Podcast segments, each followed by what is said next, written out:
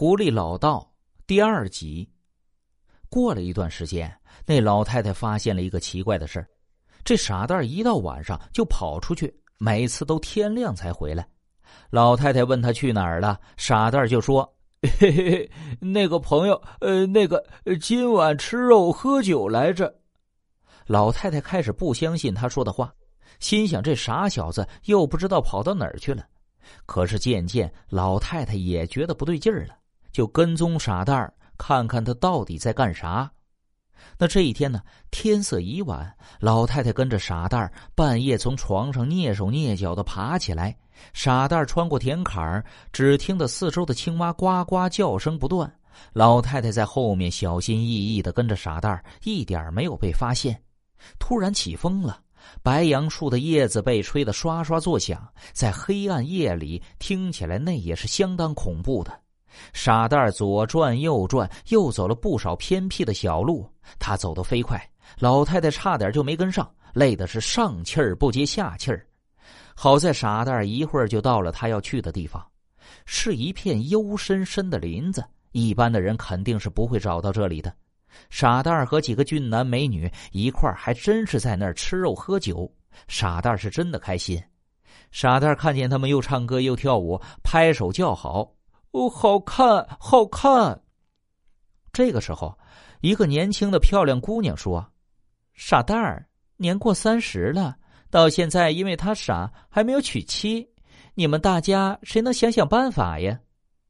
其他几个人都说：“那你就嫁给他呗。”这个年轻的女子摆摆手说：“哎呀，不要取笑，我是狐狸，虽然已经能修炼成仙，可始终不是同类。”其他的狐仙也都点点头，若有所思。这个时候，一位狐仙站了起来，对着傻蛋儿说：“傻蛋儿啊，你听我说，明日午时，你朝西方走二十里地，你的姻缘就在那儿，记住了吗？”傻蛋儿也不知道听没听懂，一个劲儿的点头傻笑。老太太躲在草丛后面，看看这些狐仙也没有害傻蛋儿的意思，这才放心。不过听到狐仙给儿子找了一个姻缘，也不知道是真是假。当天晚上，老太太当什么事情没有发生，照常回家睡觉。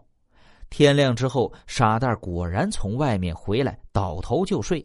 睡到中午的时候，傻蛋翻身起床，啥也没说就走了出去。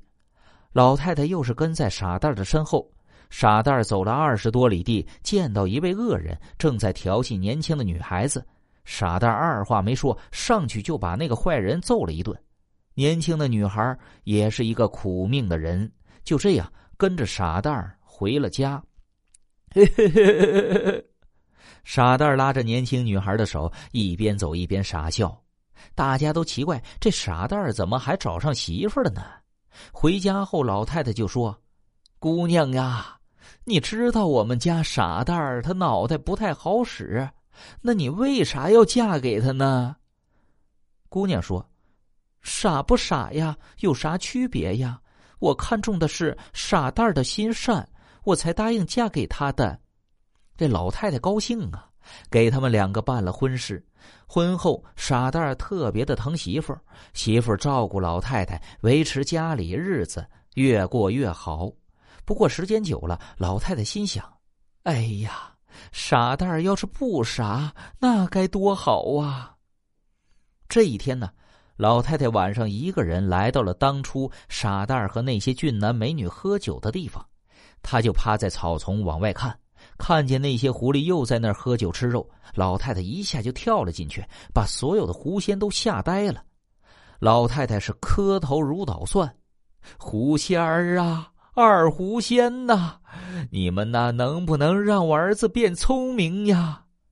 狐仙回答他说：“傻蛋儿是傻人有傻福，倘若是他以后不傻了，那可就没有这个福气了。”老太太也不管那么多，坚持要狐仙把傻蛋变聪明。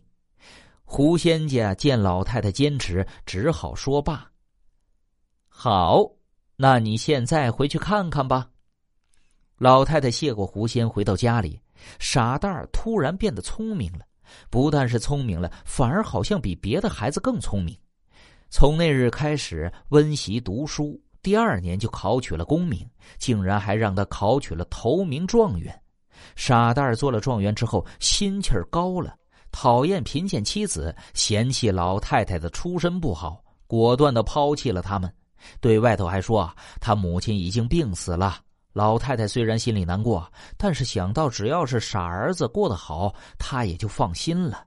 就这样，傻蛋儿又娶了有钱有势的小姐，进朝做官。可是不到三年，傻蛋儿因为其他官员的弹劾被砍了头，丢了命。傻蛋儿死后，老太太是追悔莫及，后悔不该让他的傻儿子变聪明。